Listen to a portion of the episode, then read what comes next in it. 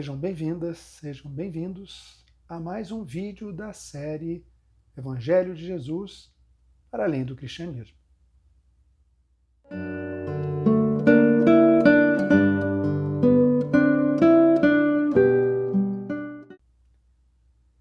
Para quem ainda não me conhece, meu nome é Milton Menezes, eu sou médico, teólogo, educador, terapeuta comunitário e, mesmo sendo cristão, venho há alguns anos tentando viver uma espiritualidade plural, um ecumenismo universal, defendendo e vivendo o pluralismo religioso.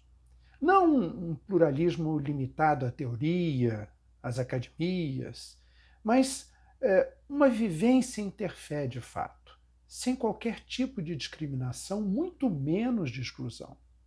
Assim, venho tentando compartilhar conhecimentos e experiências espirituais, independente da linha religiosa das pessoas com as quais venho tendo contato, sempre na busca da amorosidade, da partilha, do respeito e da harmonia entre as pessoas.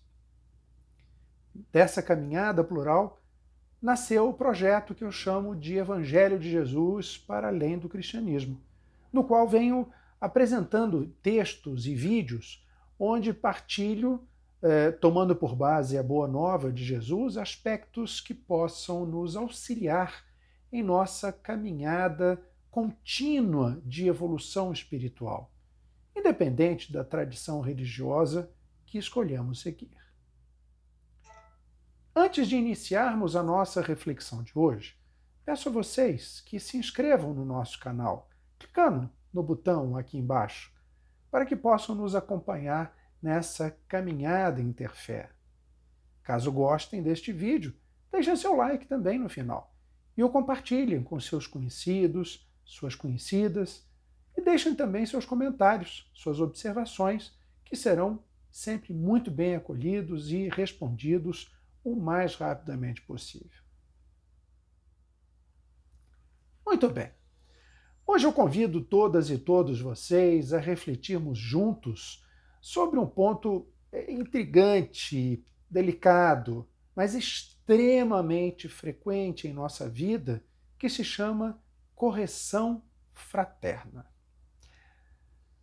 Na verdade, é uma ação que normalmente ocorre de forma unidirecional, sempre em direção ao outro, partindo de algo que ele ou ela tenha feito gerando algum tipo de descontentamento, é, atitude essa que, segundo o entendimento de quem sente, de quem quer fazer a correção, merece como resposta algum tipo de correção ou questionamento. Comumente chamamos isso de recriminação, repreensão ou até de advertência.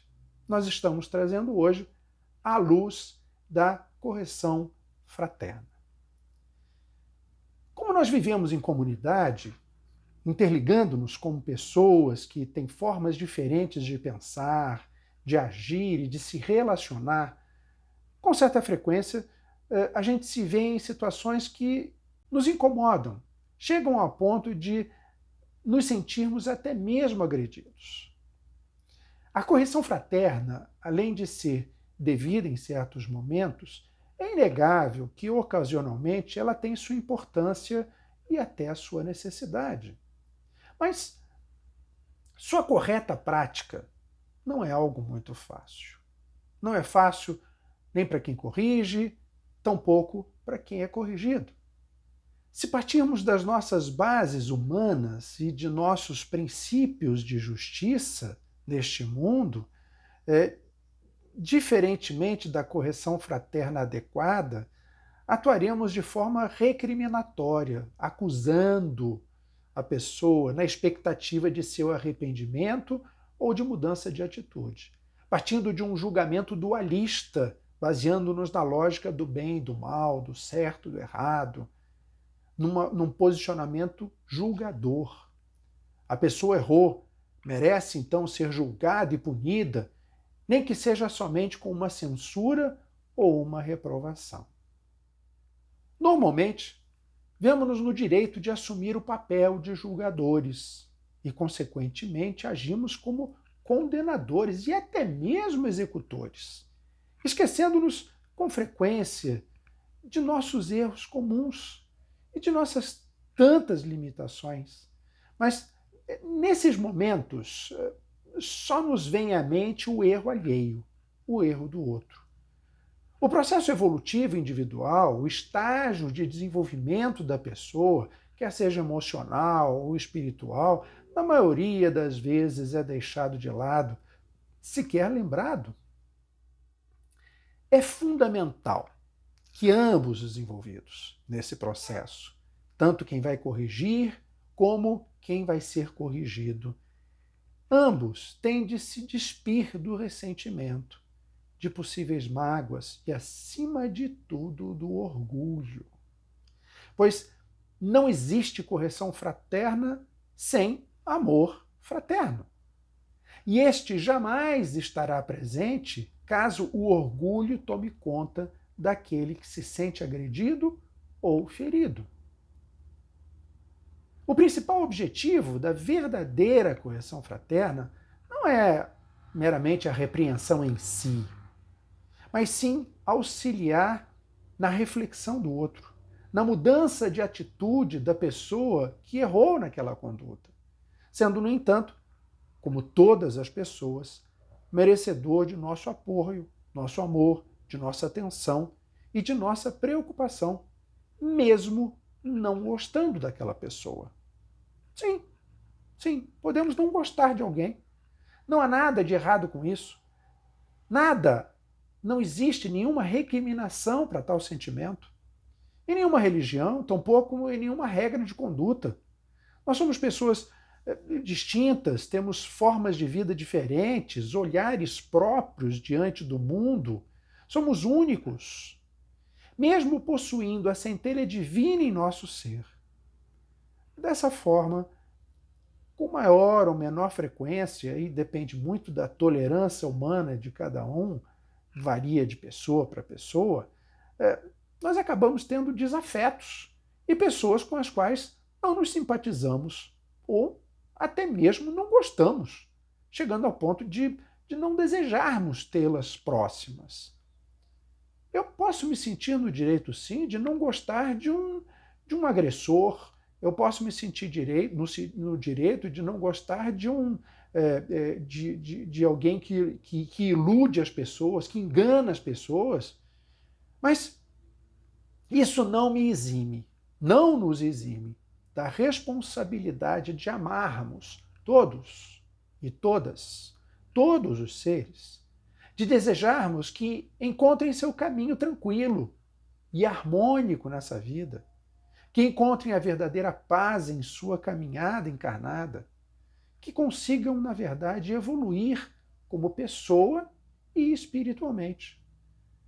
Que aquela razão que me faz não gostar daquela pessoa, aquela razão que me faz não querer estar perto daquela pessoa, ela possa ser, num processo evolutivo, mudada, alterada. E para isso eu preciso amar aquela pessoa, amar fraternalmente aquela pessoa.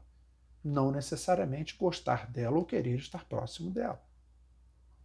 Lembremos-nos sempre que a, a, correção fraterna tem, tem seus alicerces nessa lógica, nessa relação com o outro. Independente da tradição religiosa que seguimos, eu convido a vocês a, a se aterem à fala de Francisco, o Papa da Igreja Romana, em uma de suas homilias matinais, quando ele disse: Não se pode corrigir uma pessoa sem amor e sem caridade. Não se pode fazer uma cirurgia sem anestesia? Não se pode, pois o doente morrerá de dor. E a caridade é como uma anestesia que ajuda a receber o tratamento e aceitar a correção. Apartar-se e conversar com mansidão e com amor. Em diversas passagens bíblicas, Jesus nos exorta sobre a correção fraterna, várias delas. Especificamente em uma delas, a qual inclusive me mobilizou para gravar esse vídeo, é, cuja localização, inclusive, vou deixar aqui embaixo na descrição do vídeo. Mas nessa passagem, Jesus, Jesus destaca a responsabilidade que todos nós temos, sem exceção, em ajudar o próximo a tomar consciência dos seus equívocos, desde que seja por meio de uma prática fraterna amorosa.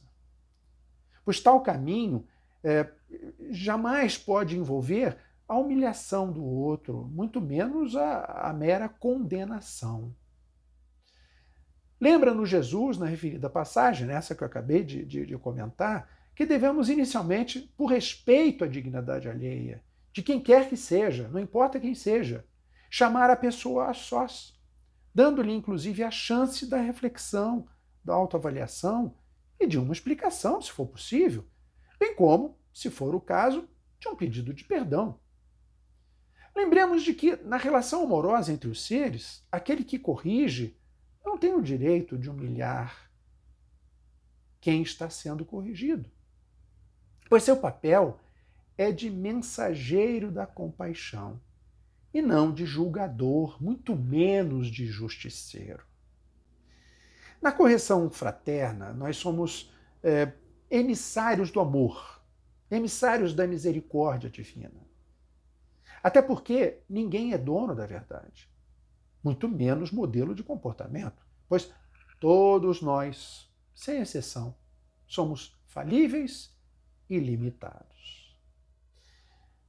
Lembro-me de algumas outras passagens evangélicas que reportam essa conduta, né, a correção fraterna, como também a narrada por Mateus, quando Jesus critica de forma veemente a atitude dos fariseus. Dessa vez, não pela falta de zelo com suas orientações básicas de vida ou de sua prática eh, cerimonial, mas sim pelo desprezo dos preceitos que, para Jesus, eram os mais importantes da lei: a justiça, a misericórdia e a fidelidade.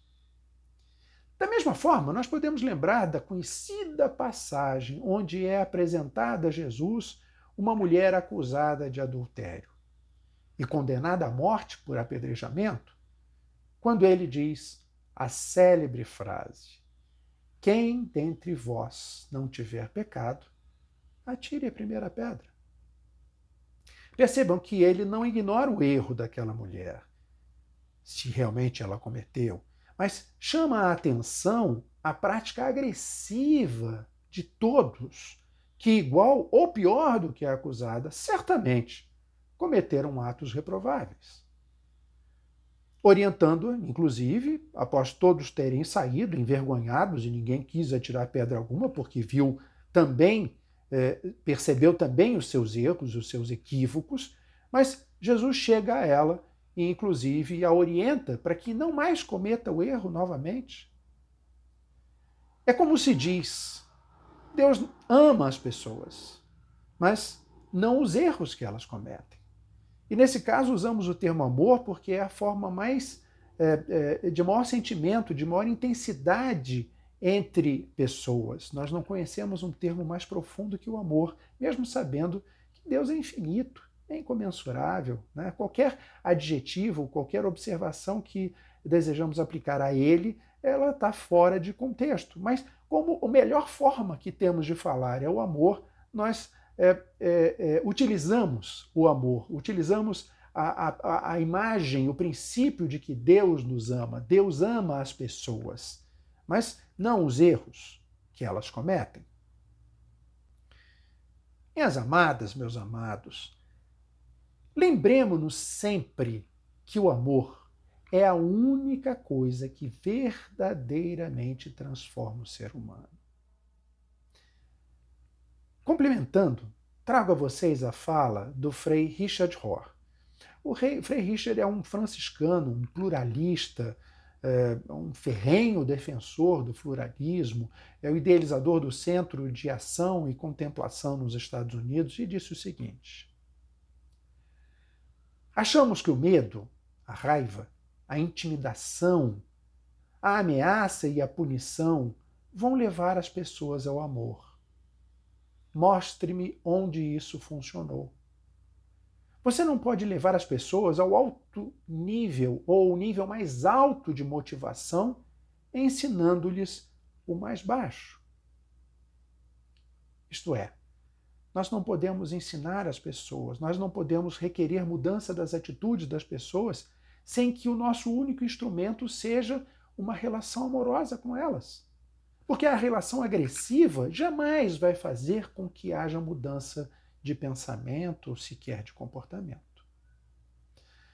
Nós já citamos aqui e vamos trazer novamente, já citamos em outros momentos e vamos trazer novamente o grande mestre Paramahansa Yogananda, que nos lembra em seu livro O Romance com Deus alguns importantes aspectos relacionados à crítica ao outro.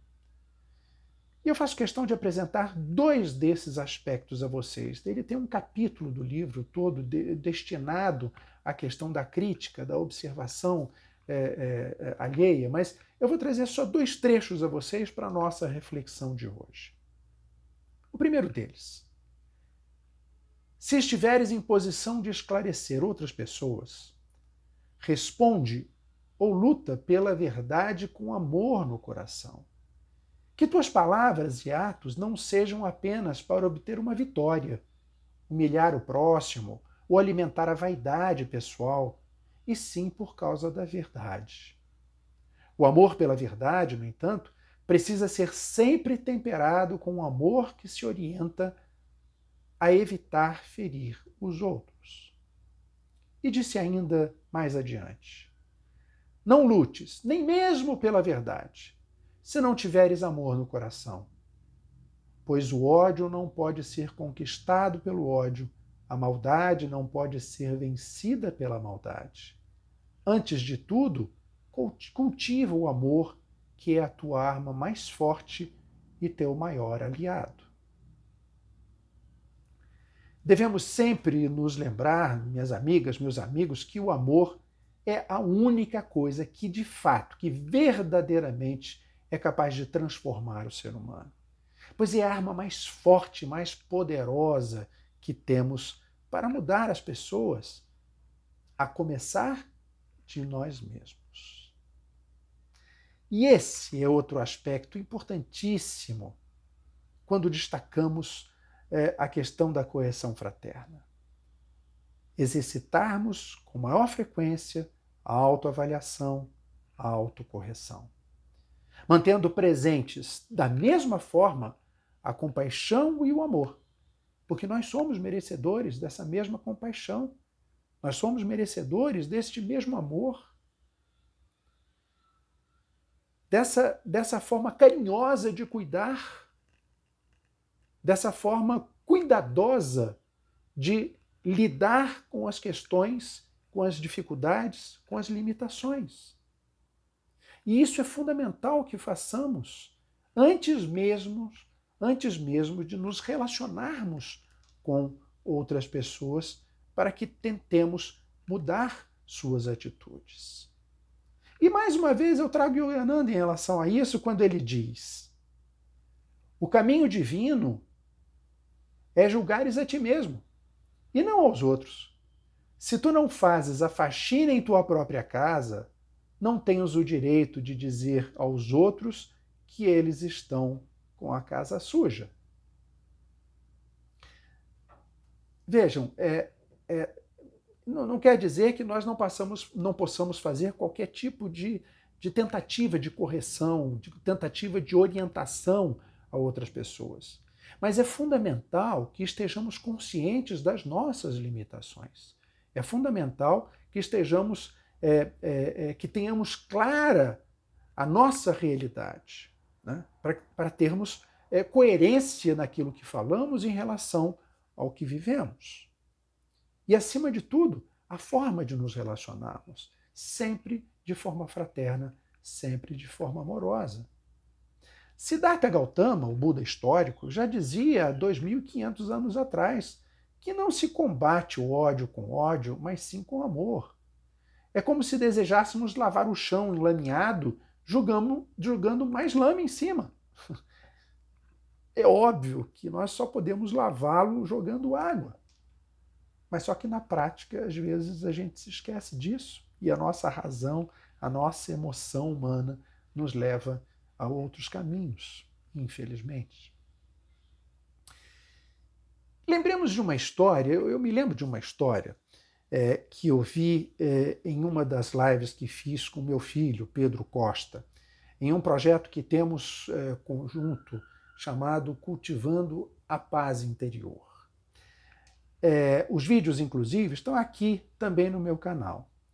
Pedro é um psicólogo e responsável por um belíssimo trabalho em saúde mental, especialmente ligado à ansiedade e quem quiser conhecer, ele está tanto no Instagram como aqui no YouTube, como Pedro Costa, underline, fala ansiedade. Eu vou deixar aqui embaixo a indicação. Vale a pena, vale a pena. A ansiedade é algo que invade a grande maioria das pessoas e ele tem um trabalho extremamente interessante ligado à abordagem é, por diversas formas, diversas, diversos ângulos a questão da ansiedade.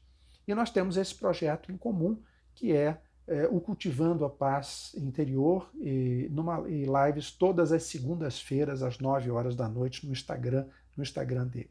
Mas, voltando à história. Ele contou um dia uma história que eu quero trazer a vocês, aqui ainda não viu lá na live é, com ele.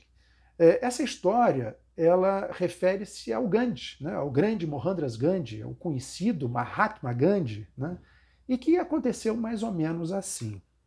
Uma senhora é, preocupada com o consumo excessivo de doce do seu filho e tendo inclusive antecedentes familiares com diabetes e tal, ela levou o filho ao Gandhi, né, e, e, com toda a autoridade que ele tinha, todo o relacionamento amoroso, mas extremamente é, é, respeitado, né, ela levou e pediu a ele é, por favor, senhor, é, orienta meu filho, diga para ele não comer mais doce, porque isso vai levá-lo ao adoecimento. Ele olhou para ela, coçou a cabeça e disse: Olha, faz o seguinte, volta daqui a duas semanas, me lembra que eu falo com ele. Ela ficou assim, meio sem saber, morava longe, era difícil o deslocamento, mas, enfim, paciência, orientação dele, vamos seguir. E ela foi embora. Duas semanas depois ela volta eu trouxe de novo aqui meu filho, oriente para ele, por favor, para ele não comer mais doce. Eu estou muito preocupada com, com a saúde dele. Ele coçou de novo a cabeça, ficou sem jeito e tal, e disse: Olha, vamos fazer o seguinte: daqui a duas semanas, sem falta, volta de novo que eu vou falar com ele. Ela ficou muito incomodada. Puxa, é a segunda vez que ela voltava e tal, mas ok, Gandhi pediu, tá certo, alguma razão tem. Foi embora para casa, duas semanas depois, ela voltou. Quando chegou lá, ele, ah, me lembro, lembro sim. Vem cá, meu filho. Meu filho, você não pode comer doce. E explicou, orientou e tal. O garoto, com todo respeito que tinha alguém, não, tudo bem, tá bom, não vou comer mais doce e tal. Na saída, ela ficou intrigada com aquilo. Ela voltou e disse assim, mas, por favor, mestre, me diga uma coisa. Por que, que há um mês atrás o senhor não disse isso que disse isso agora? Por que, que eu tive de voltar aqui duas vezes para o senhor dar essa orientação? Ela falou, minha filha, por uma razão muito simples. Há um mês atrás, eu ainda comia doce.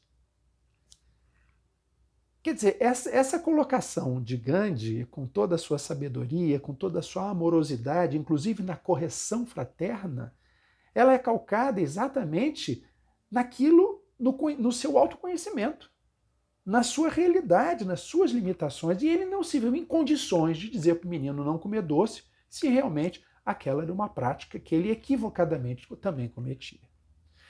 Então, essa, essa história é muito interessante, nos enriquece muito nessa reflexão de hoje, no sentido de, é, de como fazermos essa correção fraterna e em que condições fazermos. Dessa forma, minhas amigas, meus amigos, é, quando pensarmos em corrigir outras pessoas, em orientarmos outras pessoas, lembremos-nos sempre, primeiro, se aquela correção, se aquela observação de fato é necessária para o bem daquela pessoa ou se estamos fazendo aquilo apenas por uma questão de orgulho ou soberba. Em segundo ponto, que ela seja feita de forma fraterna e amorosa, objetivando sempre a revisão da pessoa e a mudança de sua conduta, não apenas uma recriminação. E o terceiro ponto, que seja antecedida de uma autoavaliação e de uma autocorreção, se for o caso. Eu espero que este vídeo tenha tocado vocês, levado à reflexão sobre a verdadeira correção fraterna. Caso tenha gostado, deixe seu like abaixo, aqui no, no, no link, e inscreva-se no nosso canal para continuar acompanhando os nossos vídeos e essa nossa caminhada plural, universal e fraterna.